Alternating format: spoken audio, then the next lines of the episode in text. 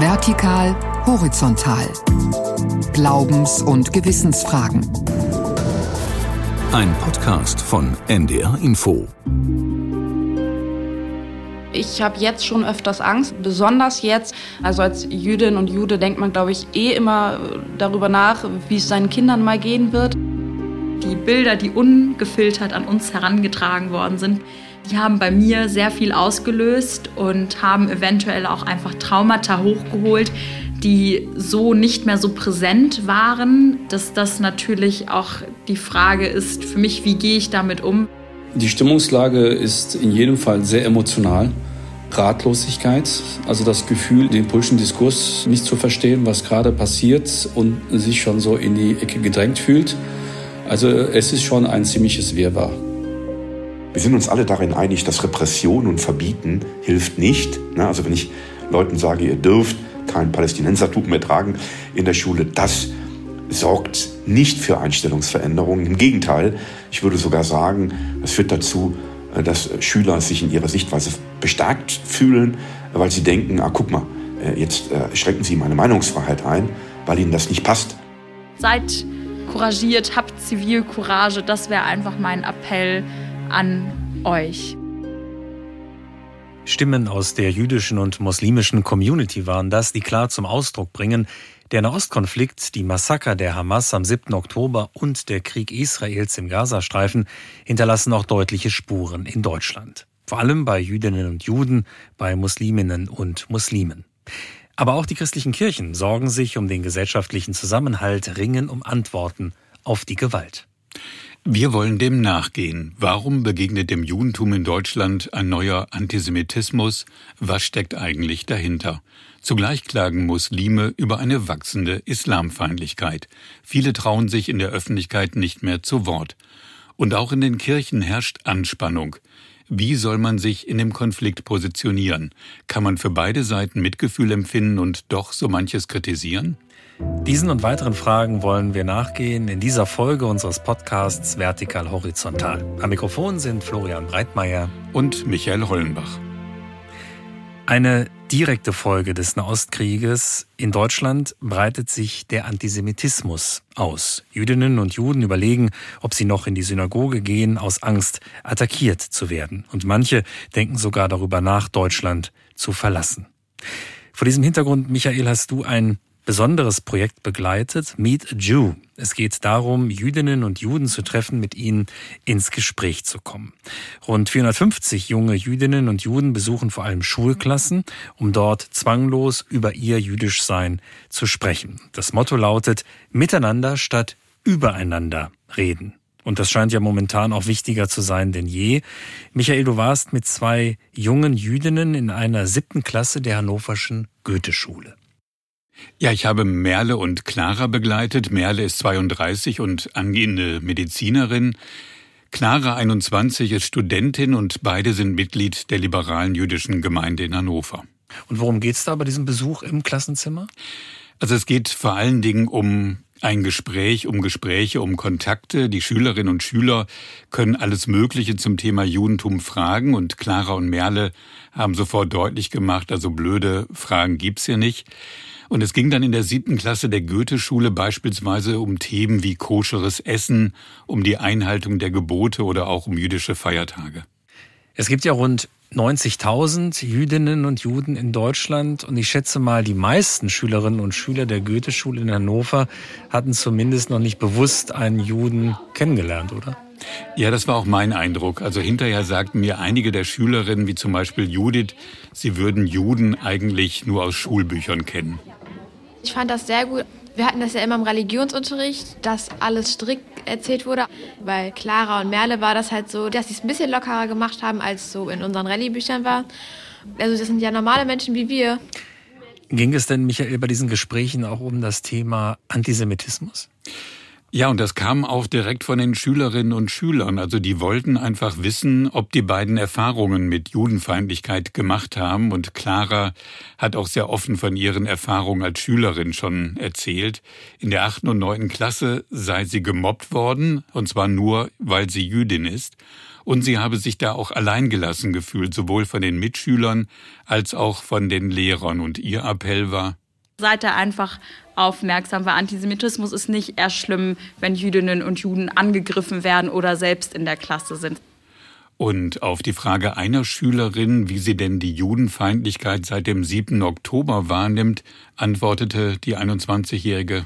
Der Antisemitismus kommt aus allen Ecken wieder. Das ist auch hier wirklich nochmal ganz deutlich zu nennen. Es sind Milieus, die sich irgendwie, also so unterschiedlichste Gruppen, die sich bei so wenig einig werden, was ihren Menschenhass angeht. Aber bei Jüdinnen und Juden kommen die dann zusammen. So ganz komische Verbindungen entstehen dort. Das sind unterschiedliche Milieus, die dann auch manchmal ganz eigene Verbindungen eingehen. Also zum Beispiel Rechtsextreme verbinden sich da zum Teil mit Linksextremisten, die meinen, einseitig für Palästina Partei ergreifen zu müssen, bis hin zu islamistisch eingestellten Jugendlichen, für die Israel der Erzfeind schlechthin ist. Genau, wobei ich interessant fand, äh, was Merle dann betont hat. Ich hatte noch nie eine Begegnung, wo mir Vorurteile von irgendeiner Seite entgegengeworfen wurden. Ich muss da auch noch mal ganz klar sagen, dass das auch zum Beispiel muslimische Schülerinnen betrifft, genauso wie nicht-muslimische Schülerinnen.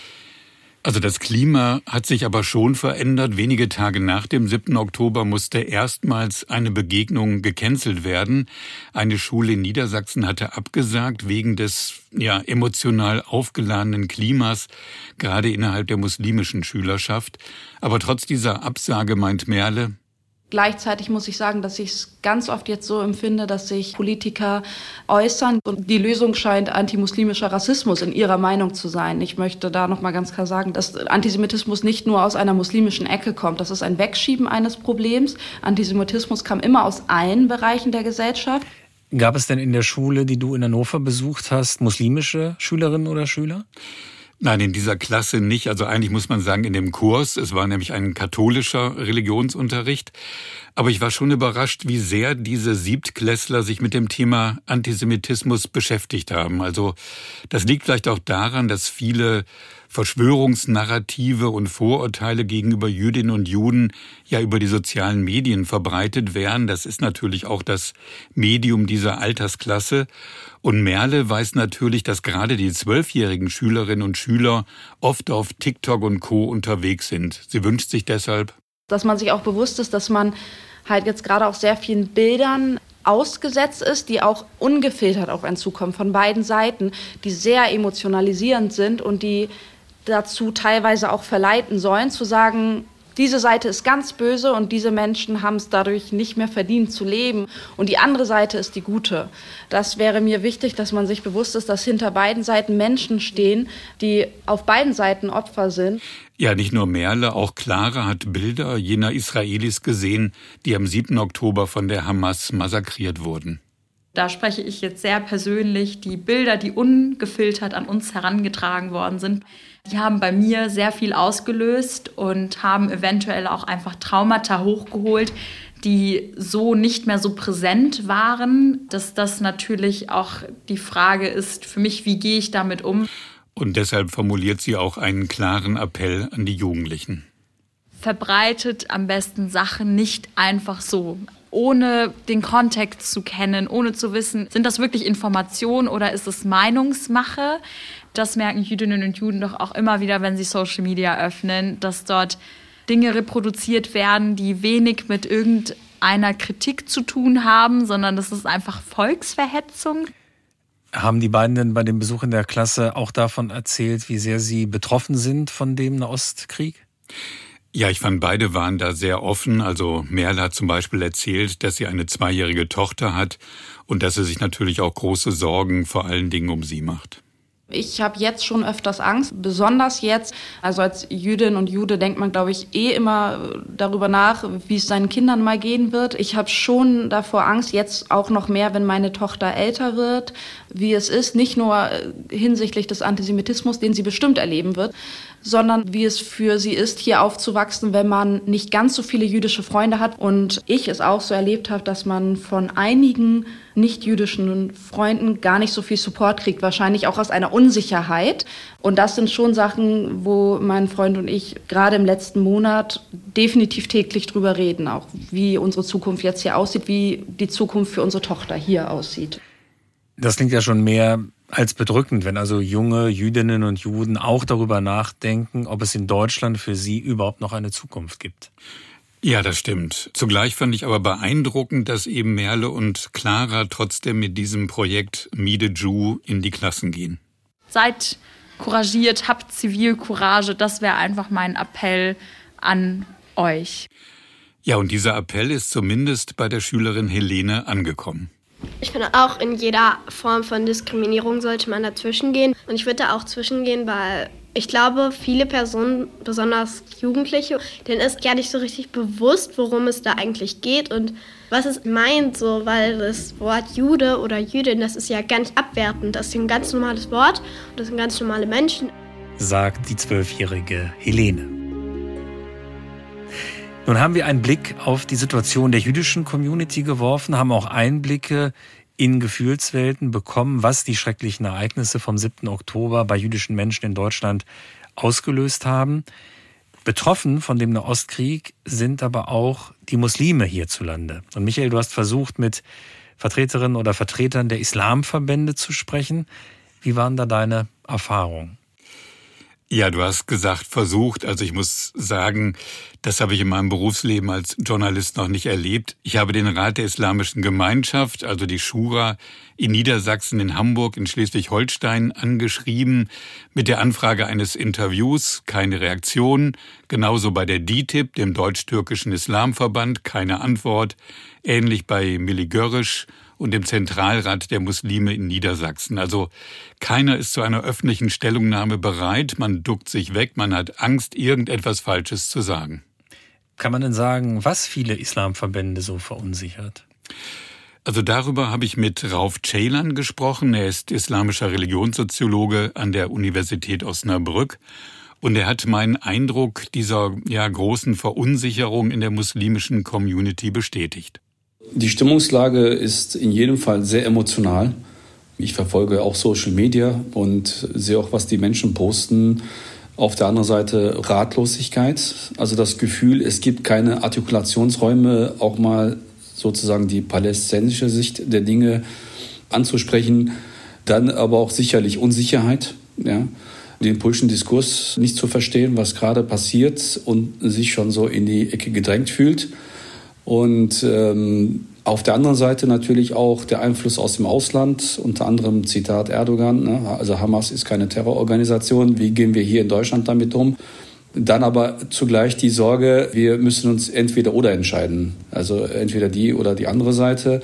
Und wenn man selbst Hamas kritisch ist, natürlich auch die Sorge, wie kommt das in der Community an? Ja, bin ich dann automatisch pro Israel? Also es ist schon ein ziemliches Wirrwarr.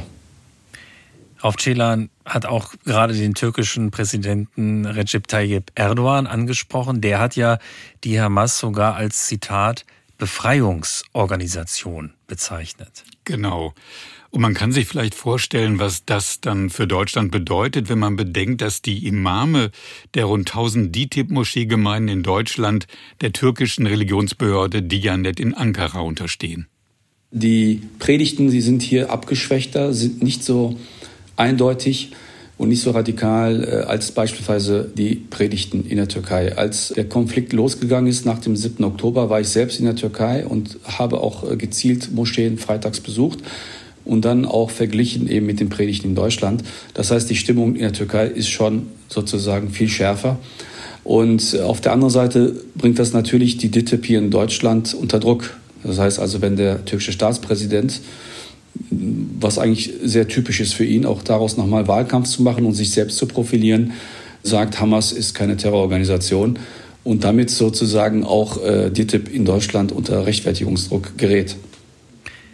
Wenn ich jetzt auf Celan so zuhöre, da drängt sich bei mir zumindest der Eindruck auf, der Nahostkonflikt und seine Auswirkungen in Deutschland, der wirft die Integrationsbemühungen und auch den interreligiösen Dialog, den es hier ja gegeben hat und auch gibt, sehr deutlich zurück. Manche Beobachter befürchten sogar um Jahre zurück und es scheinen sich ja wieder Parallelwelten aufzutun, wo man lieber unter sich bleibt, weil man da das Gefühl hat, hier kann ich sagen, was ich sagen möchte und wenn ich mich an die Öffentlichkeit wende, dann wird sowieso alles falsch interpretiert. Das ist ja eine sehr dramatische Situation. Ja, das empfinde ich auch so und ähm, das befürchtet auch Rauf Ceylan. Er kritisiert auch die Islamverbände in Deutschland, die sich nur halbherzig von der Terrororganisation Hamas distanziert hätten und er vermisst hier klare und unmissverständliche Worte. Zugleich wendet er sich aber auch gegen eine politische Diskussion hierzulande, die ja die Muslime quasi unter Generalverdacht stellt. Es gab ja die Diskussion, äh, Staatsbürgerschaft entziehen, vor allem bei doppelter Staatsbürgerschaft. Dann eben die Frage Demonstrationsverbote und so weiter, dass man schon sozusagen sich selbst ein Bild davon macht, dass man glaubt, eben äh, die eigene Meinung zählt nicht und man darf nicht für Palästina auf die Straße gehen. Aber stellt sich jetzt doch die Frage, wie kommt man aus dieser momentan doch sehr verfahrenen Situation wieder heraus? Also wie kann man erreichen, dass Muslime die Hamas kritisch sind, die auch klar die Verbrechen und den Terror der Hamas verurteilt haben, sich aber auch Sorgen um ihre Angehörigen, um ihre Glaubensgeschwister im Gazastreifen machen, dass die sich nicht trotzdem weiter ausgegrenzt fühlen. Ja, das ist wirklich ein schwieriges Problem. Also ich glaube, wahrscheinlich kommt man kurzfristig da gar nicht aus diesem Dilemma raus. Und der Osnabrücker Religionssoziologe Rauf Ceylan setzt da ja auf langfristige Perspektiven, auf besondere Begegnungsräume. Ich glaube, wir brauchen tatsächlich Formate, um erstmal zu vermitteln, worum es hier geht. Artikulationsräume, das sehen wir gerade auch in Schulen, wo Lehrer überfordert sind, dass man da Artikulationsräume sozusagen schafft und versucht auch dieses Thema sehr sachlich zu behandeln, auch differenziert zu behandeln. Dabei setzt er allerdings nicht auf Formate wie die von der Bundesregierung ja bereits 2006 einberufene Deutsche Islamkonferenz. Das sind immer diese politischen Spitzengespräche. Das heißt, die sogenannten Eliten bleiben unter sich. Die Frage ist ja vielmehr, wie erreiche ich sozusagen die Basis, vor allem auch junge Menschen wie auf der Sonnenallee, die sozusagen ja Hamas gefeiert haben und äh, Formate auf unterschiedlichen Ebenen. Wir haben die Imam-Ausbildung in Deutschland, das Islamkolleg, dass man auch dort bei den theologischen Referenzen den Imamen andockt und das Thema behandelt. Und dann schließlich aber auch in den Gemeinden selbst äh, Dialogformate hat, jüdisch-muslimische Dialogformate und wo man auch äh, über das Thema spricht, aber vor allem, und das ist ja auch das, was ich vermisse, ich habe auch in den letzten Wochen auch mit äh, jüdischen Freundinnen und Freunden gesprochen, was das überhaupt heißt für sie, jetzt in Deutschland mit einer Angst zu leben. Da fehlt überhaupt die Empathie. Das heißt, auch Lebensgeschichten dort zur Sprache zu bringen, zu artikulieren. Und äh, solche Formate brauchen wir. Also dann vielleicht auch neue Konzepte für die junge Islamkonferenz, die es ja auch gibt, darüber nachzudenken, vielleicht auch nochmal da neue Ideen zu entwickeln. Es wird ja jetzt deutlich, auch wenn man jetzt die Stimmen hört, dass ein breit angelegter jüdisch-muslimischer Dialog, so sinnvoll und wichtig der auch ist, aber momentan ja zumindest schwierig ist. Das kann man feststellen. Und zumal ja auch nicht nur von jüdischer Seite ein Antisemitismus unter Mitgliedern der muslimischen Gemeinschaft beklagt wird. Du hast ja darüber mit dem Islamwissenschaftler Michael Kiefer gesprochen. Der ist an der Uni Osnabrück Professor für soziale Arbeit in der Migrationsgesellschaft. Ja, und ich habe ihn gefragt, wie virulent dieser Antisemitismus unter arabischen, ja meist muslimischen Migranten in Deutschland ist.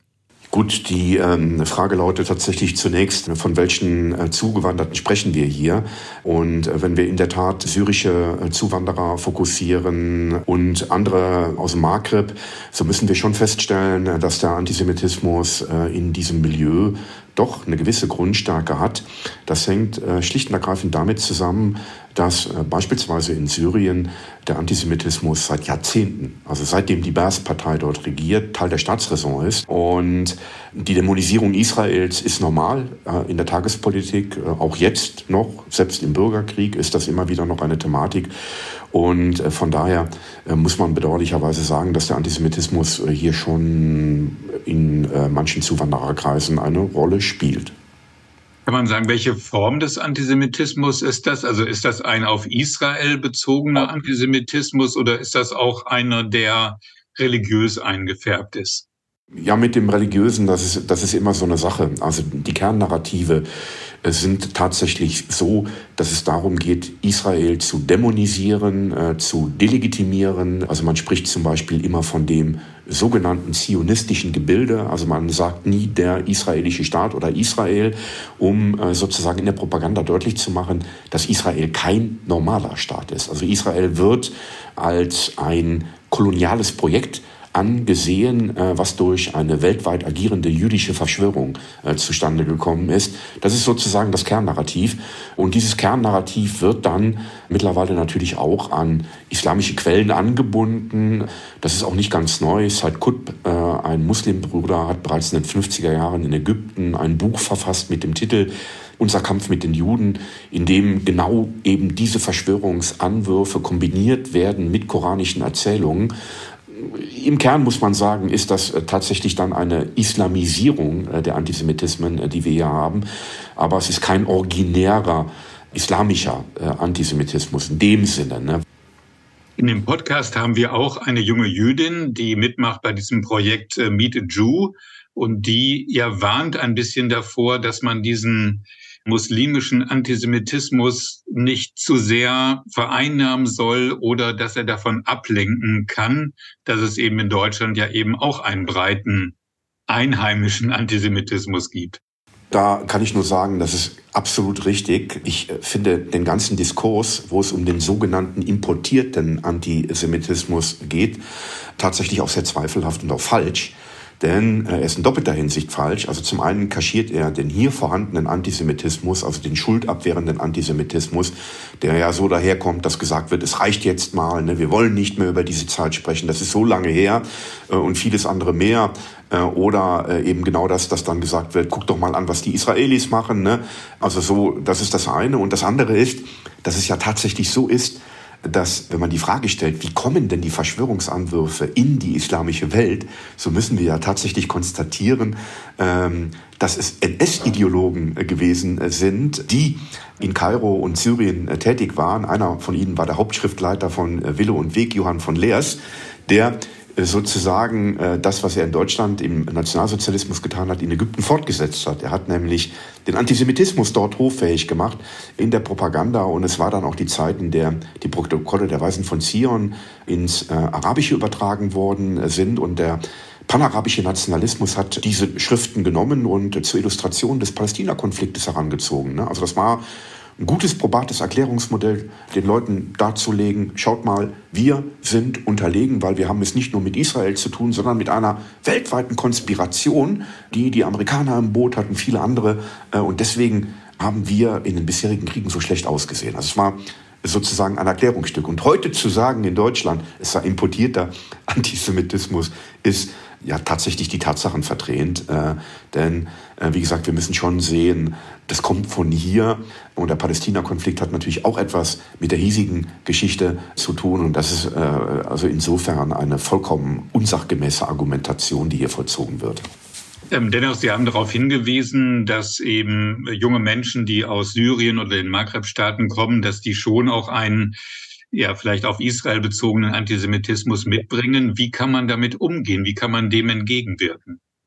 Das ist ja kein neues Phänomen. Wir wissen das schon seit 20 Jahren. Erinnert sich daran, dass äh, im Jahr 2000 im Kontext der Al-Aqsa-Intifada ein Brandanschlag von zwei marokkanischen jungen Männern äh, in Düsseldorf begangen wurde auf die Synagoge. Äh, und seitdem wissen wir um die Probleme, die es hier gibt. Äh, und das ist vor allen Dingen aus meiner Perspektive eine pädagogische Herausforderung. Ich will Ihnen ein Beispiel geben. Ich war vor zwei Monaten in einer Moschee auf einer Veranstaltung, wo es auch um Antisemitismus ging.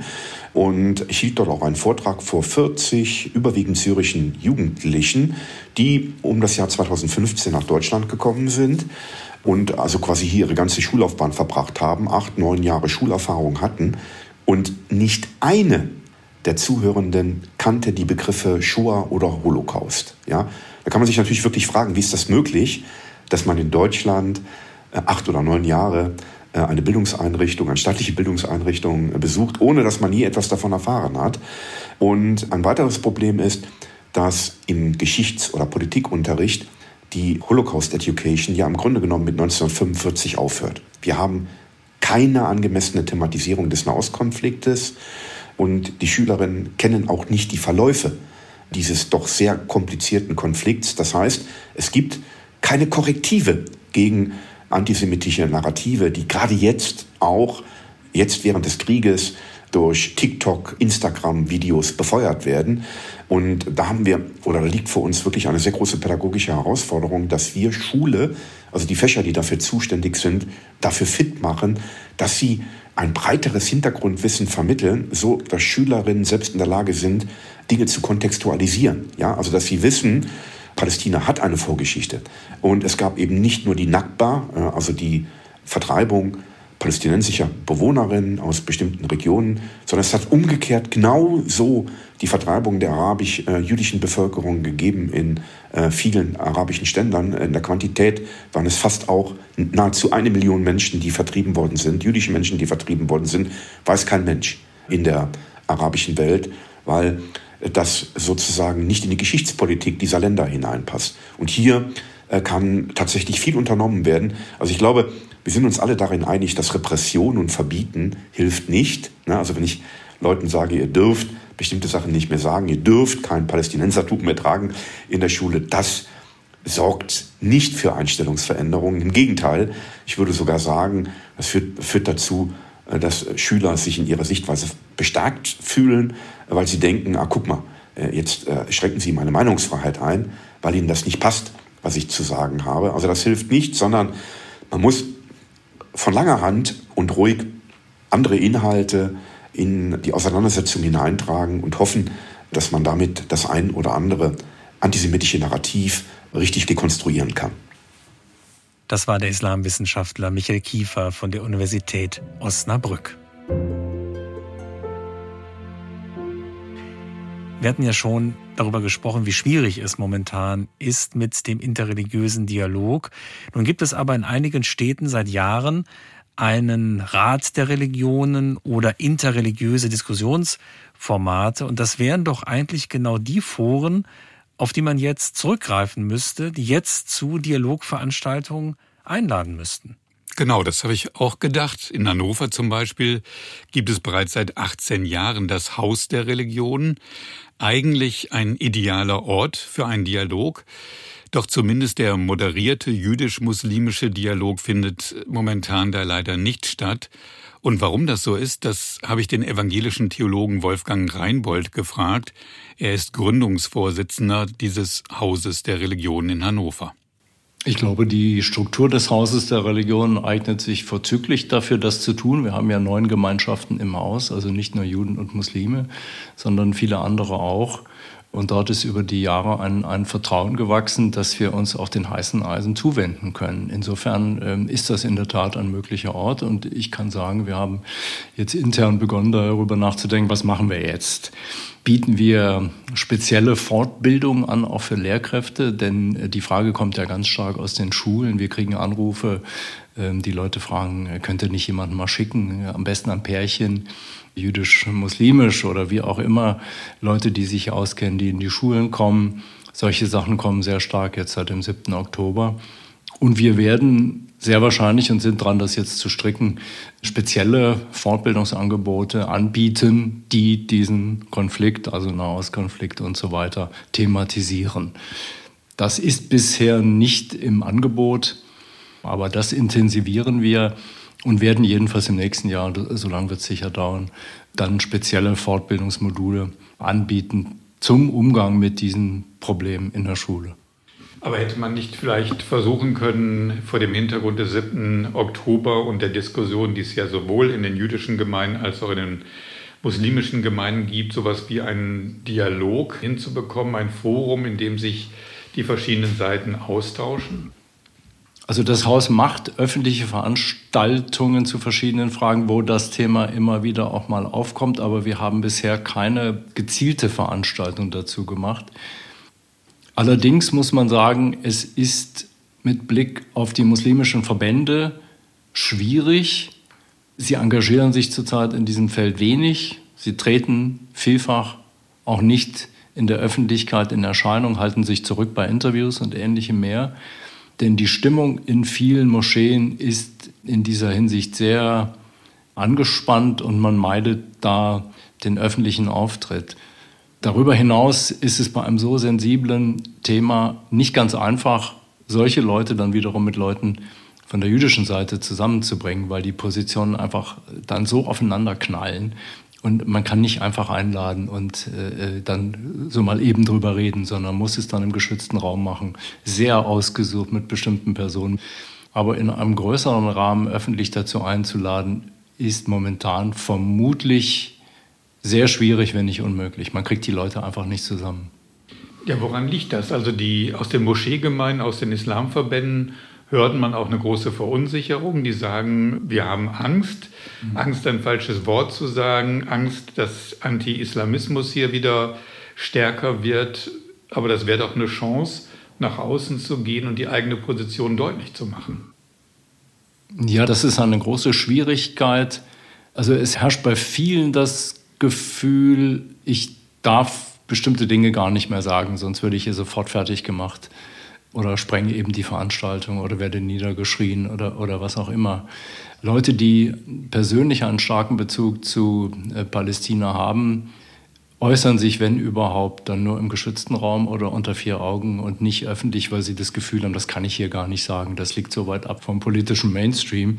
Das ist zu gefährlich und das möchte ich mir auch nicht zumuten.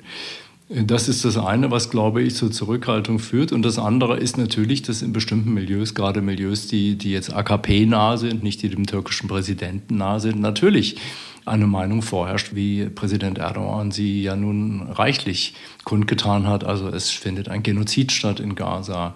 Israel ist ein Terrorstaat, äh, die Hamas ist eine Befreiungsorganisation und so weiter. Und, und diese Positionen können sie schwer in einem Raum formulieren, wo gleichzeitig auf der anderen Seite Juden und Jüdinnen sitzen, die, die womöglich dann am 7. Oktober sogar Verwandte oder Bekannte verloren haben durch diesen Terror, das ist einfach emotional gar nicht, gar nicht auszuhalten. Und da überhaupt in die Spur zu kommen, darüber mal zu sprechen, in Ruhe, setzt so viel voraus, dass es schwer ist, solche Dinge mal eben zu organisieren. Das müsste man extrem stark moderieren, sonst verliert man mehr, als man gewinnt. Denn die Positionen liegen weit auseinander. Wir sehen das ja auch in der weltweiten Diskussion. Die Position schon der deutschen Regierung ist in, selbst in Europa nicht, nicht unbedingt mehrheitsfähig und weltweit, zumal mit Blick auf viele Positionen, die wir aus dem globalen Süden kennen, ist sie überhaupt nicht mehrheitsfähig zurzeit. Soweit Wolfgang Reinbold, Gründungsvorsitzender des Hauses der Religion in Hannover und Beauftragter für den interreligiösen Dialog der Hannoverschen Landeskirche. Wir haben jetzt intensiv darüber gesprochen, welche Auswirkungen der Nahostkrieg auf jüdische und muslimische Menschen in Deutschland hat, aber auch in den christlichen Kirchen gibt es ja eine gewisse Anspannung zumindest eine zum Teil ganz andere Sichtweise von weltweit organisierten christlichen Gemeinschaften auf der einen Seite sowie den christlichen Kirchen in Deutschland. Und dieses Problem wird nun ausgerechnet beim Weltgebetstag der Frauen deutlich. Dazu muss man vielleicht erklären, dieser Weltgebetstag findet ja jedes Jahr am ersten Freitag im März statt und er gilt als weltweit größte ökumenische Bewegung. Jedes Jahr wird zum Weltgebetstag ein Schwerpunktland ausgewählt und der entsprechende Gottesdienst wird dann von christlichen Frauen aus dem jeweiligen Land vorbereitet. Und für den 1. März 2024, also noch nicht mal in vier Monaten, da wurde bereits vor sechs Jahren Palästina ausgewählt. Doch nach dem Massaker der Hamas vom 7. Oktober mehren sich nun die Stimmen, die sagen, so wie geplant kann dieser Weltgebetstag nicht stattfinden. Michael, du hast dir diese Diskussion und man kann auch schon sagen, Auseinandersetzungen darum mal genauer angeschaut. Ja, und ich muss sagen, also die Frauen, die den Weltgebetstag in Deutschland vorbereitet haben, also die tun mir wirklich leid. Also jahrelang wurde dieser Tag international und national vorbereitet. Ja, und nun hat man das Gefühl, man sitzt eigentlich zwischen allen Stühlen. Susanne Paul, die ist evangelische Landespastorin für Frauenarbeit der Hannoverschen Landeskirche und für sie steht jetzt fest, die Gottesdienstordnung, so wie sie vorliegt, kann nicht verwendet werden, weil in dem Text missverständliche Aussagen sind, die so unkommentiert einfach nicht zu vertreten sind. Es geht eben darum, sie in den Kontext dieser wirklich sehr komplexen Situation im Nahen Osten einzuordnen. Ja, und Ulrike Göken-Hüßmann, katholische Vorstandsvorsitzende des Deutschen Komitees des Weltgebetstages, ergänzt. Wir nehmen wahr, dass unsere Gottesdienstordnung eine Aktualisierung, ein Framing braucht. Aber wir sagen natürlich, Wann, wenn nicht jetzt, sollten christliche Frauen aller Konfessionen sich versammeln zu Gebet, zu Friedensgebeten? Wann, wenn nicht jetzt? Jetzt müssen wir auch mal genauer hinschauen, was wird denn kritisiert an der bisherigen Gottesdienstordnung und an den Materialien für diese Gebetswoche? Also das sind mehrere Punkte. Die Kritik an den Materialien richtet sich unter anderem gegen die Verwendung einer Comicfigur denn die wird auch gleichzeitig von der anti-israelischen Boykottbewegung BDS eingesetzt. Und dann geht es noch um das Hauptbild der Kampagne, auf dem eine der abgebildeten Frauen einen kleinen Schlüssel als Halskette trägt. Das ist ein Symbol für die ehemals palästinensischen Häuser in Israel, in die die früheren Besitzer zurückkehren wollen. Aber zugleich ist dieser Schlüssel auch ein Symbol im Kampf gegen Israel. Und dann geht es noch um einen weiteren Punkt. Es tauchen einfach in dem Material sachliche Fehler auf. Also so wird behauptet, auch der Gazastreifen stehe unter israelischer Besatzung, was ja seit 2005 nicht mehr zutrifft. Jetzt kann man sagen, die Gebetswoche ist geplant, aber vor dem Hintergrund des 7. Oktobers, des Terrors und auch des damit verbundenen Leids, da sollte man diese Gebetsaktion doch schon auch in einem anderem Licht sehen, also zumindest die Geschehnisse und schrecklichen Ereignisse da auch mit berücksichtigen. Ja, und das sieht vor allem der Koordinierungsrat der Gesellschaften für christlich-jüdische Zusammenarbeit so. Der gehört also zu den schärfsten Kritikern dieses Weltgebetstages. Peter Noss ist Vorstandsmitglied dieses Koordinierungsrates. Da wird es auch, was die Kritik an Israel angeht, tendenziell antisemitisch, weil es nämlich pauschale Israel-Kritik ist. Wenn man nicht wahrnimmt, dass es auch in der israelischen Gesellschaft ja ganz andere Stimmen gibt. Wie sehen das denn die palästinensischen Frauen? Also die haben ja nun alles vorbereitet und natürlich auch sehr viel Herzblut in diese Gebetswoche gesteckt. Ich habe mit Sally Azar gesprochen. Sie hat in Deutschland Theologie studiert. Sie spricht wirklich sehr gut Deutsch, ist jetzt evangelische Pfarrerin in Jerusalem und zugleich Präsidentin des palästinensischen Weltgebetstagskomitees. Wir beten nicht gegen Israel. Wir beten nicht für Palästina. Wir beten mit Palästina. Es ist nicht eins gegen das andere. Wobei Sally Azar natürlich die Kritik kennt, die vor allem in Deutschland geäußert wird, aber sie hofft. Es würde ein starkes Zeichen sein, wenn die das trotzdem machen und trotzdem erklären, dass es nichts daran ändert, wie die Palästinenser bis heute leben. Das internationale Motto des Weltgebetstages lautet ja informiert beten, betend handeln. Und die jeweiligen Materialien, die bieten immer einen subjektiven Blick der betroffenen Frauen auf ihr Land. Ja, das stimmt. Das ist eigentlich ein ganz wichtiger Aspekt. Aber gerade im Fall von Palästina könne man das so ja nicht stehen lassen. Das meint zumindest Peter Noss vom Koordinierungsrat der Gesellschaften für christlich-jüdische Zusammenarbeit. Eine grundsätzliche Kritik sehe ich darin, dass man so tut, als wäre Palästina isoliert für sich. Aber Palästina kann man gar nicht ohne den Kontext Israels und des Verhältnisses zwischen Christentum und Judentum sehen. Und er äußert auch eine theologische Kritik, also er wirft den palästinensischen Frauen eine sogenannte Substitutionstheologie vor.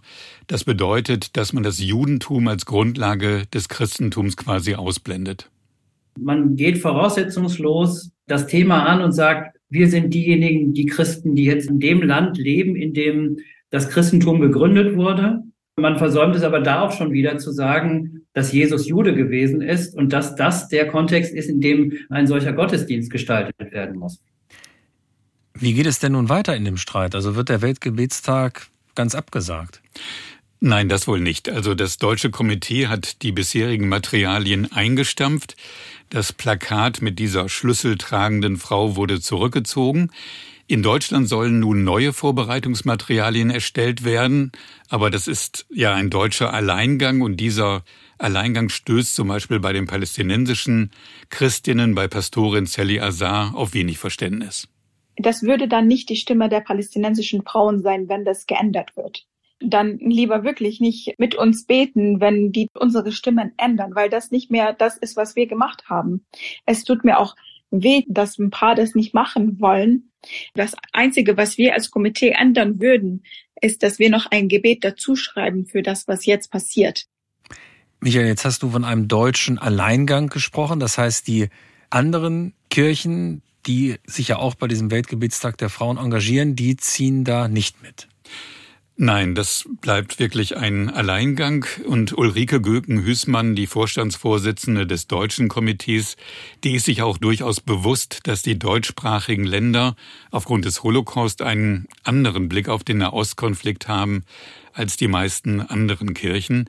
Sie hat auch eine Stellungnahme des Internationalen Komitees zum 7. Oktober kritisiert, weil sie darin eine deutliche Verurteilung der Terroranschläge der Hamas vermisst hat. Aber sie weiß auch, wenn ich mit KollegInnen in Europa spreche, ist die Ausgangslage natürlich eine andere als in Deutschland. Wir machen das auch auf unserem Hintergrund und wir müssen uns auch unserer geschichtlichen Verantwortung stellen. Steht jetzt der Weltgebetstag in Deutschland nun doch auf der Kippe? Das glaube ich nicht. Also Susanne Paul von der Hannoverschen Landeskirche empfiehlt den Gemeinden, denen das Thema Palästina nun zu heikel ist, dass sie stattdessen am 1. März einen Gottesdienst mit Friedens- und Klagegebeten durchführen könnten. Den Weltgebetstag im kommenden Jahr ganz absagen, das will sie nicht. Das steht im Moment nicht zur Disposition. Weil neben all dem Schrecklichen, was passiert, haben natürlich auch diese Palästinenserinnen ein Recht darauf, dass man auf ihre Situation sieht. Daran wird ja auch nochmal deutlich, dass es in der Weltgemeinschaften der Kirchen durchaus unterschiedliche Blicke auf den Nahostkrieg gibt, als das bei uns und den christlichen Kirchen hierzulande der Fall ist. Denn der Blick der deutschen Kirchen auf das Thema Antijudaismus und Antisemitismus, auch die eigenen Verbrechen und das Versagen der Kirchen, ist durch den Holocaust geschärft und dabei spielt auch eine Rolle, dass sich der theologische Blick auch verändert hat. Denn für die Kirchen, evangelisch wie katholisch, ist es heute unbestritten, dass das Judentum die Wurzel des Christentums ist. Also ohne Judentum gibt es kein Christentum. Und den deutschen Kirchen ist klar, Israel hat ein nicht verhandelbares Existenzrecht. Viele Kirchen des globalen Südens dagegen, die über eine immer stärkere Bedeutung und Position in der kirchlichen Weltgemeinschaft verfügen, die blicken hingegen prinzipiell kritisch auf den politischen Westen. Und viele dieser Kirchen nehmen Israel als eine Besatzungsmacht wahr und die Palästinenser wollten sich einfach befreien.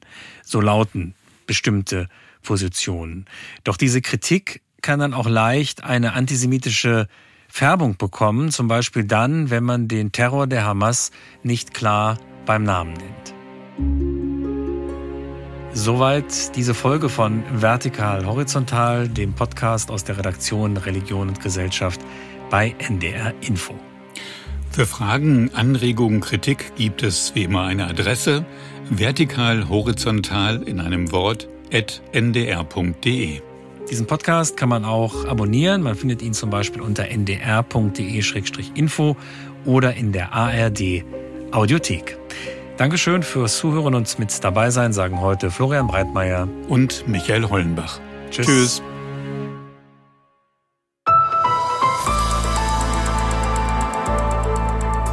Sie hörten einen Podcast von NDR Info.